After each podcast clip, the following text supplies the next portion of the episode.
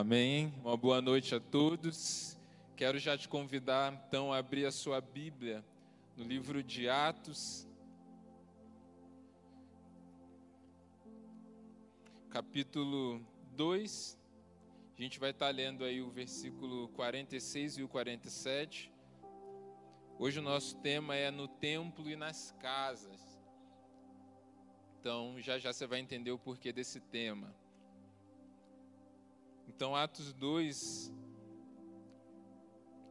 versículo 46 e 47, a minha versão é NVI, tá? Acompanha aí comigo.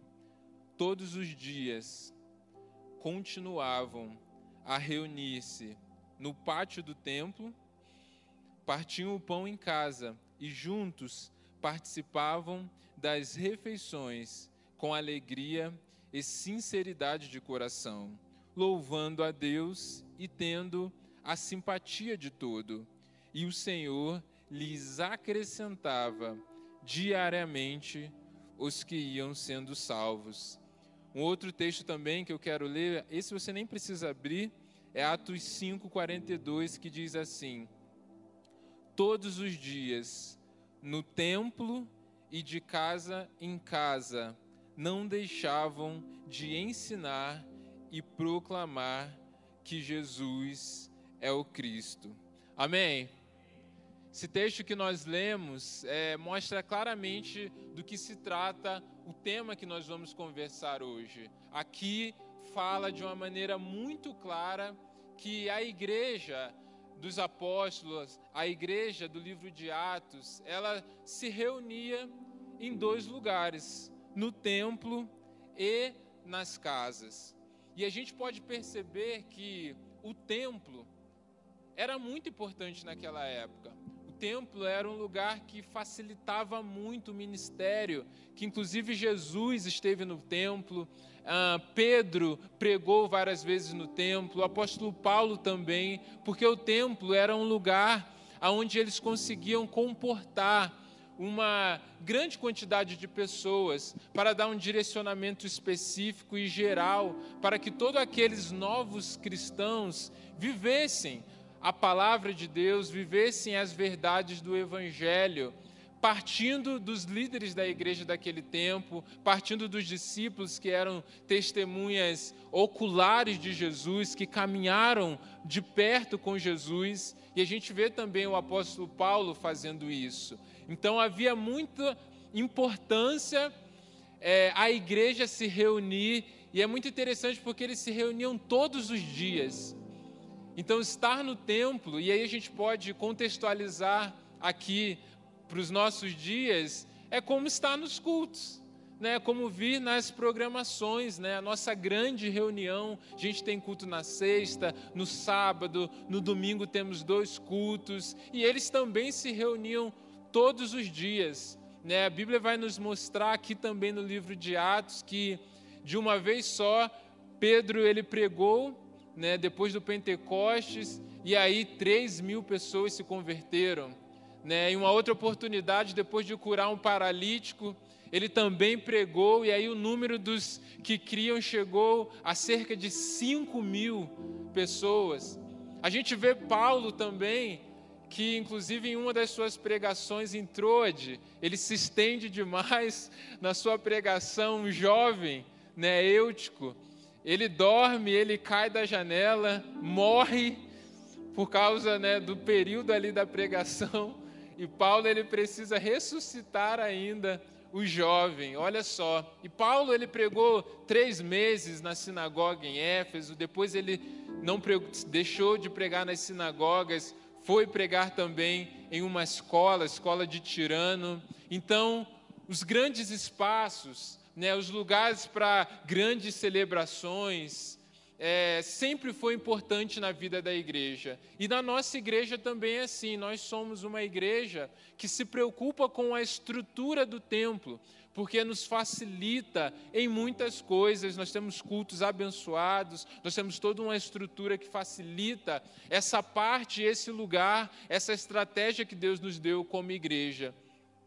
Só que da mesma forma, nós vemos aqui nesse texto que mesmo que eles já tinham uma reunião diária no templo, ainda assim eles se reuniam nas casas. Porque a gente pode se perguntar: bom, mas se eu já me reúno todo dia no templo, por que, que eu preciso também me reunir na casa? E a gente vê que a igreja daquele tempo fazia isso, eles tinham essa vida. Porque, embora no templo eles podiam fazer uma reunião grande, dar um direcionamento, dar um ensino, é, uma palavra evangelística e alcançar muitas pessoas, era nas casas que eles podiam se assentar à mesa, compartilhar da vida, ouvir uns aos outros. Você imagina se numa reunião de cinco 5 mil pessoas, alguém abre a oportunidade para quem quiser dar um testemunho, fazer um pedido de oração. Eles estariam até hoje ainda lá fazendo os pedidos. Seria impossível, mas a prática, o hábito de se reunir nas casas facilitava com que eles conseguissem alcançar esse nível de intimidade, esse nível de relacionamento pessoal. E a gente vai ver na história da igreja que essa, essa prática de se reunir nas casas faz parte da essência da igreja. E nós também, como igreja, somos uma igreja no templo, nas nossas reuniões, e nós também temos a nossa estratégia das casas, que são as nossas células. Né? Nós estamos agora no período de férias das nossas células, mas na semana que vem nós já começamos então com o culto das células aqui na quarta-feira, né, às 20 horas. E a partir da segunda semana, então, nós estaremos nas casas, vivendo também essa estratégia que Deus nos deu. Por que, que nós vivemos isso? Por que, que nós nos reunimos nas casas? Porque esse é o modelo que Deus nos deu. E o templo para nós, o culto, as programações, os retiros, quando está todo mundo, cara, isso é muito bom, isso é muito importante. Da mesma forma que para nós estarmos nas nossas casas, compartilhando as nossas vidas, contando as experiências, orando uns pelos outros, para nós tem a mesma importância.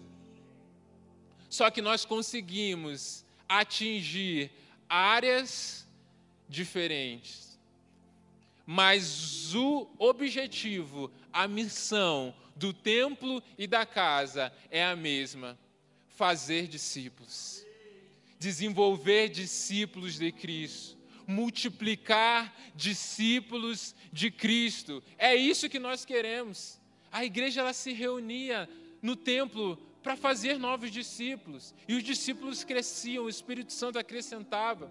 E a igreja também, nas casas, com alegria, ganhava a simpatia do povo, e da mesma forma, o Espírito Santo acrescentava novas pessoas, e a igreja ia crescendo e fazendo um movimento relevante naquele tempo. E é interessante porque quando nós falamos sobre formação de discípulos, a gente pode pensar pelo menos três áreas ou três eixos que fazem parte da formação de um discípulo. E o primeiro eixo é do, de um discípulo de Jesus é o eixo pessoal. O que seria esse eixo pessoal? É o seu relacionamento com Deus, o seu relacionamento como discípulo de Jesus.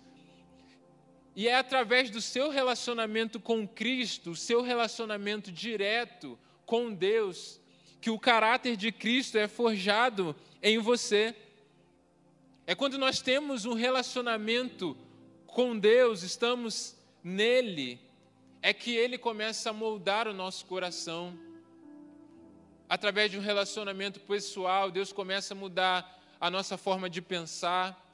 Ele entra no nosso jeito de agir, ele entra nas nossas decisões, ele entra na nossa sexualidade, ele entra nas nossas emoções. É Deus agindo no nosso coração. E não existe discípulo de Jesus se não houver o aspecto pessoal do discipulado. Porque se não houver, a gente consegue apenas doutrinar pessoas. A gente consegue apenas transferir ou ensinar uma religião Agora, para ser um verdadeiro discípulo de Cristo, começa a partir de um relacionamento pessoal com Ele, aonde nós podemos desenvolver no nosso secreto, a gente pode desenvolver através da nossa vida devocional. É um relacionamento direto, nosso de maneira individual com Deus. Mas nós temos um segundo aspecto que é o aspecto educacional. Que um discípulo de Cristo, ele precisa o quê? Se fortalecer nas bases da fé.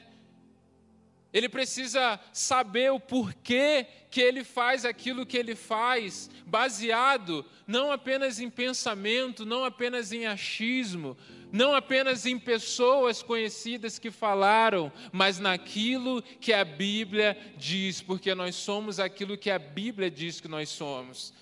E o aspecto educacional, que é o ensino bíblico, doutrinário, teológico, é aquilo que protege a nossa identidade de mentiras que Satanás coloca.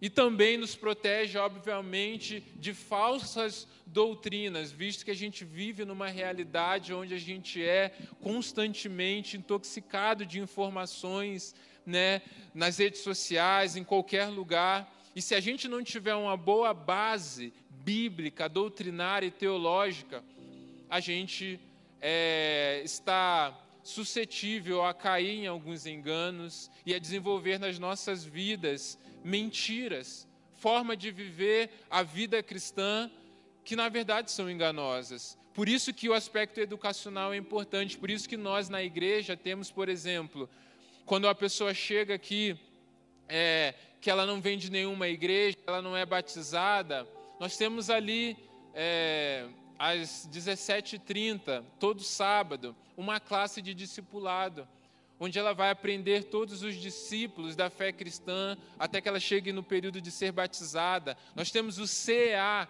que é o Centro é, de Ensino da Alameda, também que tem várias classes, discipulado, é, transição, curso Vida com Propósito, cura da alma. Para quê? Formar discípulos através do eixo também educacional, porque isso é muito importante.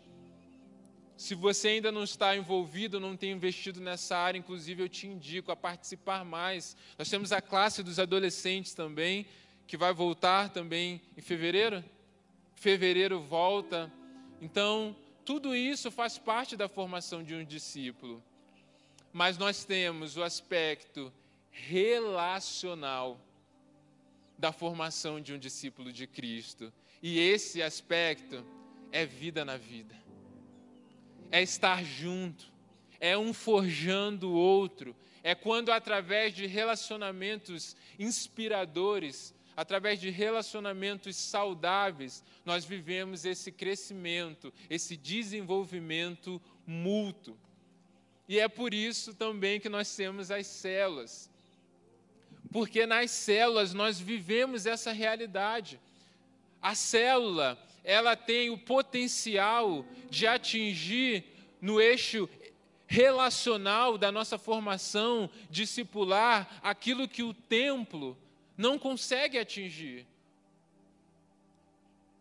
O templo ele consegue atingir muitas áreas, mas o aspecto relacional, a melhor estratégia que Deus nos deu foi a célula. E é por isso que nós amamos as células. É por isso que nós vivemos a caminhada celular. É por isso que nós não somos uma igreja onde as células são apenas como algo opcional, algo como mais um ministério. Não, mas acreditamos sim que as células são o coração da igreja porque nós conseguimos viver como verdadeiros discípulos de Jesus, uma caminhada relacional, não apenas como ministério, mas como a família que Deus quer que nós sejamos. Então, se você ainda não está em célula, não vou nem deixar para o final para falar, você precisa participar de uma célula. E nessa caminhada, então, de, de formação, de desenvolvimento que nós vivemos na célula, eu acredito que nós podemos ainda pensar quatro ações ou quatro áreas que a célula ela cumpre nas nossas vidas que tem a ver com o nosso desenvolvimento também como discípulos de Cristo.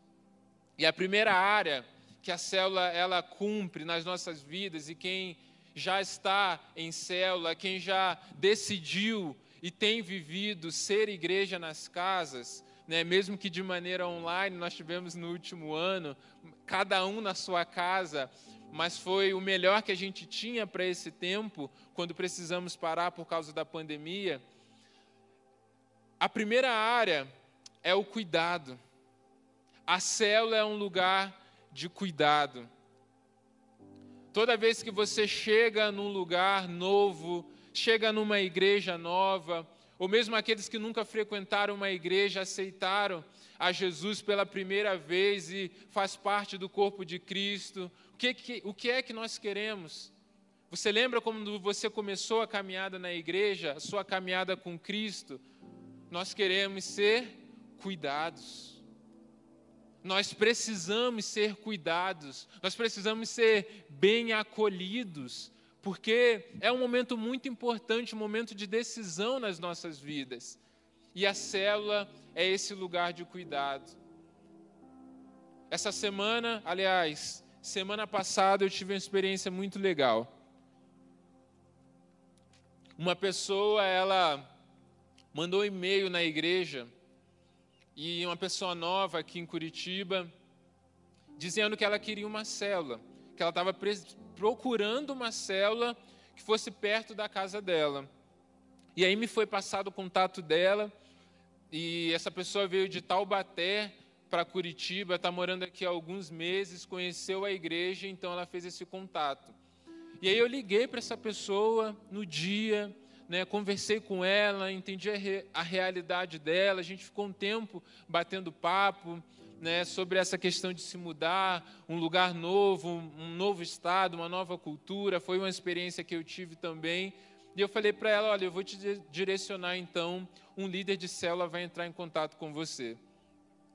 E eu então entrei em contato com o líder de célula, passei, né, também é, essa pessoa é uma mulher, também uma líder, também mulher, que eu entrei em contato, passei e falei, olha, entre em contato com essa pessoa, recebe ela, né? E tudo bem. E aí no outro dia, depois de ter passado o contato, eu mandei uma mensagem para esse líder de célula, para essa líder. E eu falei, e aí, como é que foi o seu contato?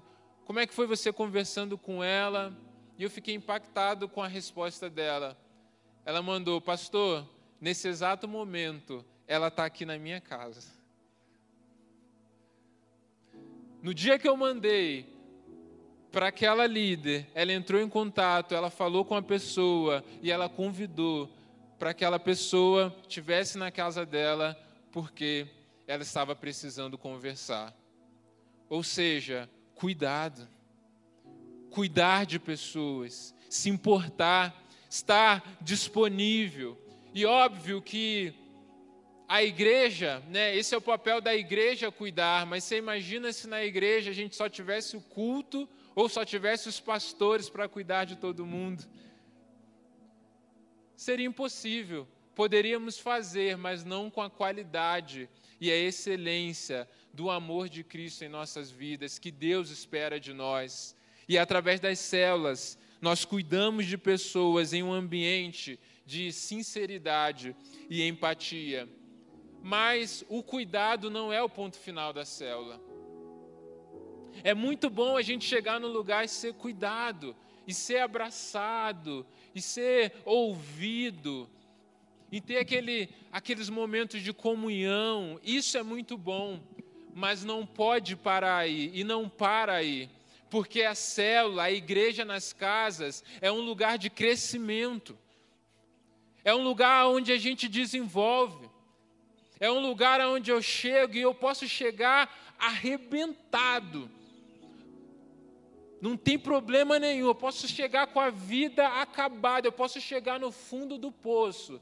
Nós somos uma igreja pastoral que recebe pessoas em qualquer realidade, nós acreditamos que Deus ele cura pessoas. Nós acreditamos na transformação e a Alameda no Brasil inteiro é conhecido como a igreja pastoral. Então nós cuidamos de pessoa. Mas depois que nós já fomos cuidados, Agora nós precisamos ser desafiados a irmos além, a dar os próximos passos. E na célula você é desafiado a crescer, a orar mais, a buscar uma vida com o Espírito Santo, a ter experiências maiores com Deus. Para quê? Para que você amadureça na fé, para que você vença batalhas cada vez maiores. Porque não é difícil na nossa vida. Quantos de nós não já tomamos uma decisão simples alguma vez na vida e sei lá, Dez minutos depois voltou atrás. Né? Quantas pessoas falaram em dezembro que iam começar a academia? Agora pegou, hein? Pegou aqui também, fica tranquilo. Cara, a gente toma decisões mais simples nas nossas vidas e nós voltamos atrás e muitas vezes nem começamos.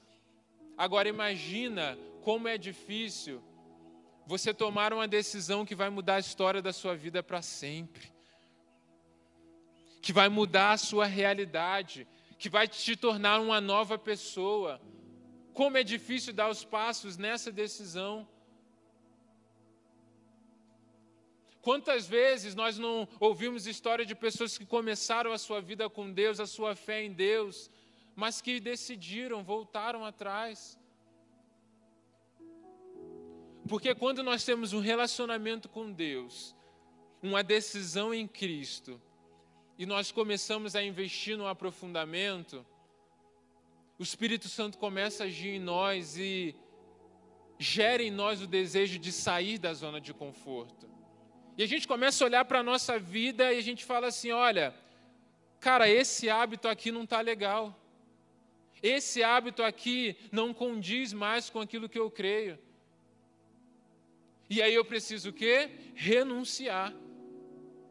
Eu, eu preciso evoluir, eu preciso crescer. E aí eu olho para novos hábitos e eu entendo assim: olha, eu preciso desenvolver esses hábitos. Eu preciso trilhar um caminho diferente.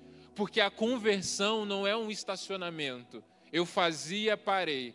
A conversão é o quê? Eu faço a volta e continuo andando agora numa outra direção. Amém? Só que muitas vezes, na hora de mudar de direção, nós tínhamos outras amizades. Nós tínhamos outras pessoas nas nossas vidas com pensamentos diferentes. E quantos talvez aqui não sofreram rejeição de amigos, de pessoas que eram próximas e que se afastaram?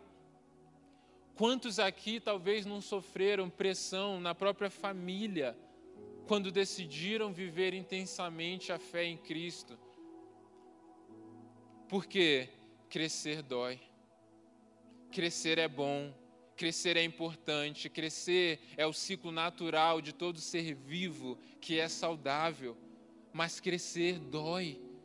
E essas situações que vão acontecendo quando a gente muda de vida, que faz doer, é muitas vezes isso que faz a gente olhar para trás e muitas vezes desistir.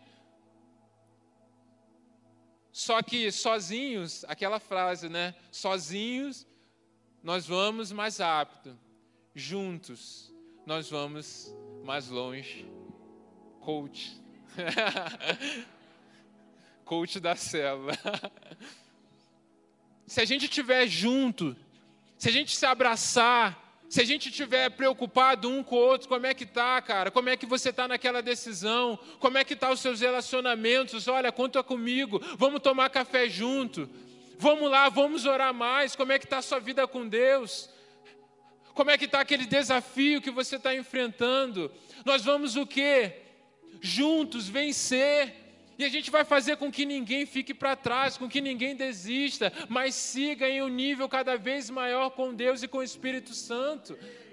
É para isso que nós damos prioridade, é por isso que nós amamos a célula, porque a célula proporciona esse ambiente para nós, aonde ali juntos nós podemos semanalmente estarmos compartilhando aquilo que Deus tem feito, orando uns pelos outros para que ninguém viva o desafio de crescer sozinho.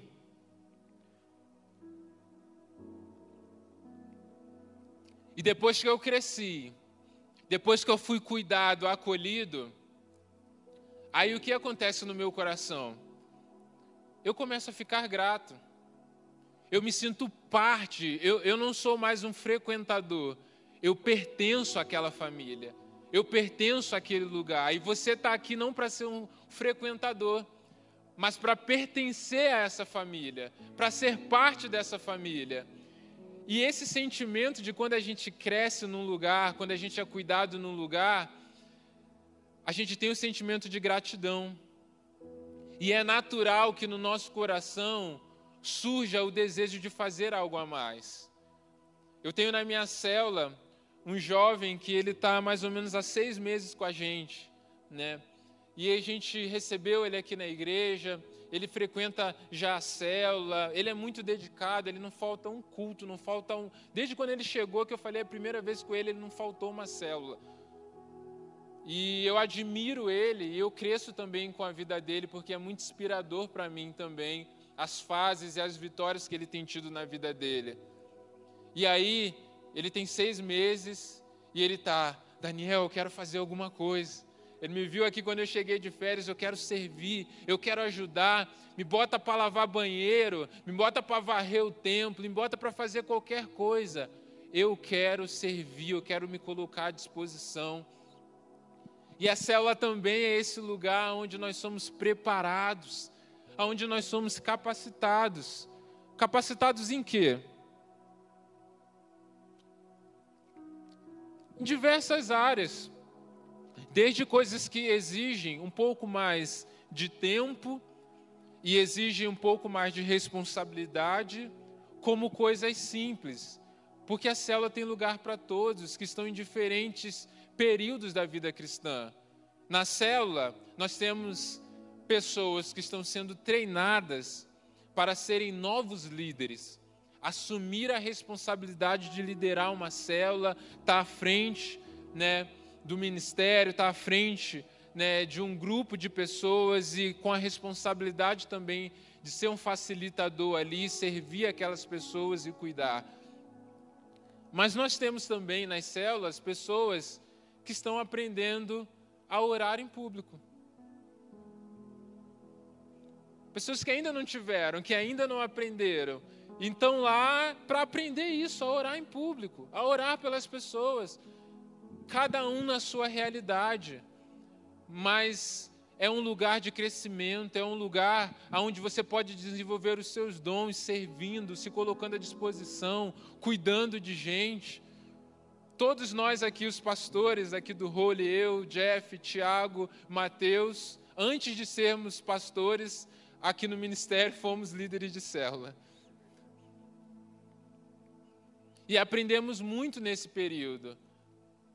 Então, se você quer aperfeiçoar seu dom, se você quer aprender a falar de Jesus, se você quer aprender a cuidar de gente, a discipular, o lugar perfeito para você é lá na sua célula. Converse com seu líder, se coloque à disposição, mas não seja aquele que quer fazer o que você quer. Se coloque com um coração de servo. Respeite o tempo de Deus na sua vida e Deus ele vai te honrar. E no tempo certo, você vai frutificar, desenvolver naquilo que Deus tem para sua vida. Amém? Então começa no cuidado, passa pelo crescimento e depois vem a capacitação. E é nessa capacitação que muitas vezes novos líderes de célula também são formados. Para quê? Para que a gente viva o quarto. E esse é o último. O quarto é o comissionamento. Uma outra palavra para isso é o envio. A célula ela cuida, a célula ela faz a gente crescer, a célula ela ela nos capacita também para que a gente desenvolva o nosso dom, exerça ali também na célula aos poucos um cuidado com outras pessoas, mas a célula envia. E a gente tem algo muito muito legal da célula, um momento, uma decisão que a gente toma, que é a multiplicação de célula. Nós tivemos, inclusive, no ano passado, duas multiplicações, que é quando uma célula ela fica muito grande, a gente multiplica. Quando ela chega ali já a 20 pessoas, já é um limite assim onde a gente precisa multiplicar. E muitas vezes as pessoas que estão ali naquela célula pensam assim: poxa, por que multiplicar, né? Por que, que a gente vai sair daqui? Está tão bom aqui, a gente com essas 80 pessoas aqui na célula. Está tão bom. E a gente se apega justamente por causa desse cuidado, desse crescer junto, desse compartilhar de vida. E a gente pensa, para que multiplicar? Será que a gente multiplica para a gente ter mais células?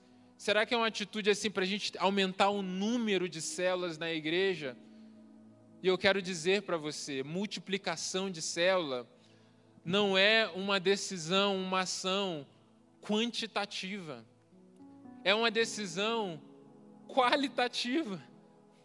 Porque aquela célula que tinha 10 pessoas, ela conseguia cumprir esse objetivo de relacionamentos saudáveis que faz a gente crescer. Agora, quando chega a 20, 30 pessoas numa célula, a gente já se perde.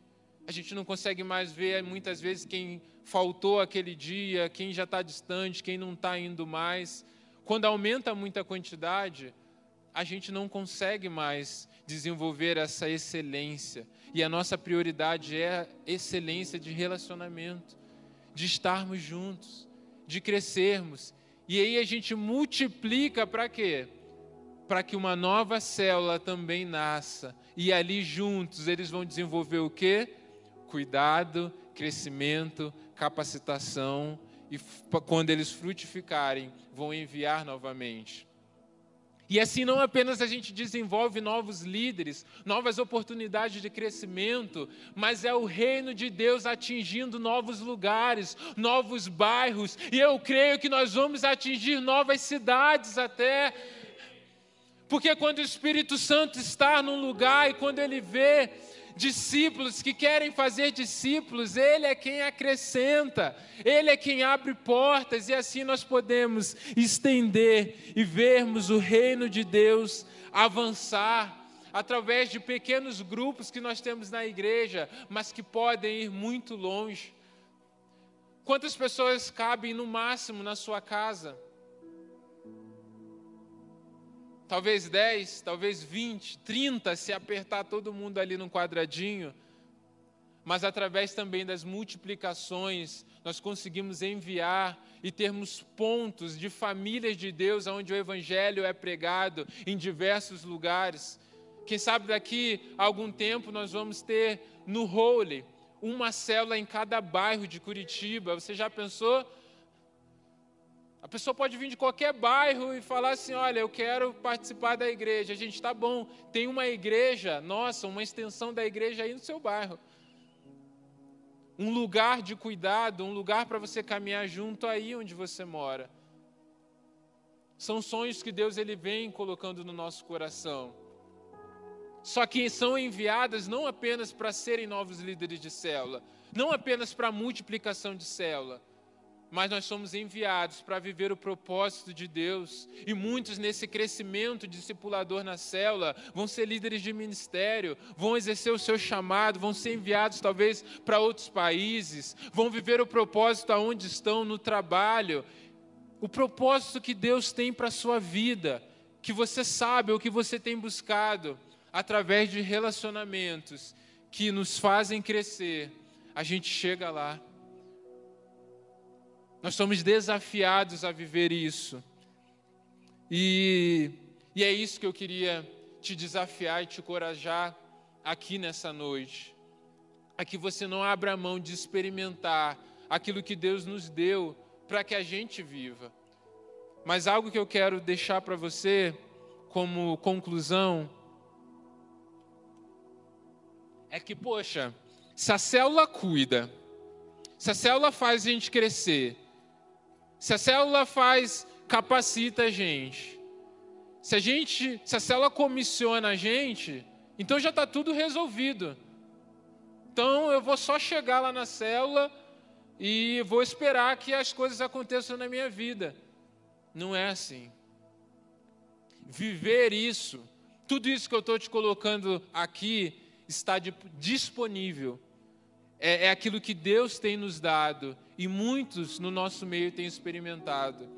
Agora, para que você viva isso, não é responsabilidade do líder de célula, não é responsabilidade da célula, é sua responsabilidade se colocar à disposição, investir nisso e, de, e, e decidir viver um relacionamento saudável como corpo, como família de Cristo.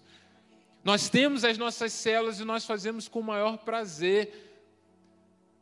Agora, quem vai decidir se você vai experimentar tudo aquilo que a igreja de Atos viveu e aquilo que nós temos experimentado e vamos experimentar ainda mais? Quem vai decidir se você vai experimentar isso é você mesmo. E eu espero que hoje aqui você decida, não apenas para que você seja feito esse discípulo, mas para que através da sua vida novos discípulos sejam feitos. A igreja, o templo, a estrutura, ela é uma grande sala de parto. E é bom que tenha a melhor estrutura, é bom que tenha as melhores tecnologias. E nós somos uma das melhores salas de parto como igreja do Brasil. Mas eu nunca ouvi a história de uma sala de parto que teve um filho. Porque para gerar filho, eu preciso ter vida e eu preciso de relacionamento. Quem gera filho não é a estrutura. Quem gera filhos sou eu e você através de relacionamentos saudáveis que levam ao crescimento e não à acomodação, não à estagnação. Nem toda amizade é isso que eu estou falando, inclusive. Amigo, intimidade, nós podemos ter com muitas pessoas. A célula não é só para isso. A célula não é apenas para que eu seja íntimo das pessoas, mas que na intimidade eu cresça, eu vá além, eu evolua, eu se torne alguém cada vez mais cheio do Espírito Santo e viva o propósito dele. É isso que o Espírito Santo está nos desafiando. Eu espero que isso, da mesma forma que está ardendo no meu coração, esteja ardendo no seu também. Amém? A gente vai fazer um apelo hoje, não como de costume, tá? Eu não vou chamar você aqui para frente, a gente não vai fazer aquele momento aqui com todo mundo. Hoje a gente preparou o encerramento, encerramento não, não ainda, mas mais uma parte do culto, a gente ainda, ainda é 8h20. Né? O nosso horário é até as 9 a gente está bem tranquilo, vamos acabar mais cedo ainda o culto. Mas a gente preparou uma dinâmica que é um gostinho daquilo que a gente experimenta nas casas, nas células. A gente não vai conseguir é, viver aqui nesse culto a realidade que a gente vai viver nas células durante o ano. Mas a gente vai pelo menos simular um pouco do que é isso, tá? E aí eu queria. Cadê os nossos líderes de célula? Fiquem de pé aí, os nossos líderes de célula.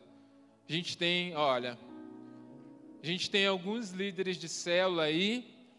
Temos também alguns líderes de célula que por algum motivo não puderam estar no culto, alguns até com questões de saúde, né?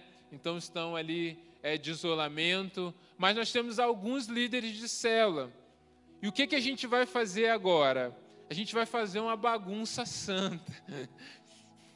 Nós vamos nos reunir aqui agora entre grupos de célula. Então você que já tem, já está é, em alguma célula, você que já visualizou o seu líder agora, a gente vai se espalhar, tá? Pela toda a nave da igreja e vocês vão formar os círculos com os integrantes da célula. Beleza? Então preste atenção, essa primeira orientação. Então você que já visualizou e já tem uma célula, você quando eu terminar de falar, já vai procurar o seu líder. A segunda coisa é para você que ainda não tem uma célula. Então, olha, eu não tenho nenhuma célula. Você então vai ver agora as células reunidas, vai ver a célula que você acha que dentro da sua faixa etária você se identifica e você vai então se reunir aí com essas pessoas, tá? E aí você vai ter ali a dinâmica, eu já vou explicar o que vocês vão fazer nesses grupos. Você também que está nos visitando, veio a primeira vez hoje, está chegando na igreja, você também é, está convidadíssimo a participar, porque se você já chegou, já experimentou um pouco do que é o culto, agora você vai experimentar um pouco daquilo que é a nossa realidade também nas células, então fique à vontade, beleza? O que, que a gente vai fazer nesses grupos? Quem já está envolvido na igreja, já está em celo, já faz parte do ministério.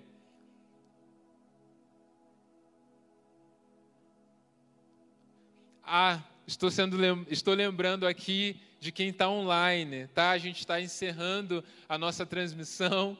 Deus abençoe você. Lembrando que amanhã nós temos culto às 10 horas da manhã e às 18h30. Então, que Deus te abençoe.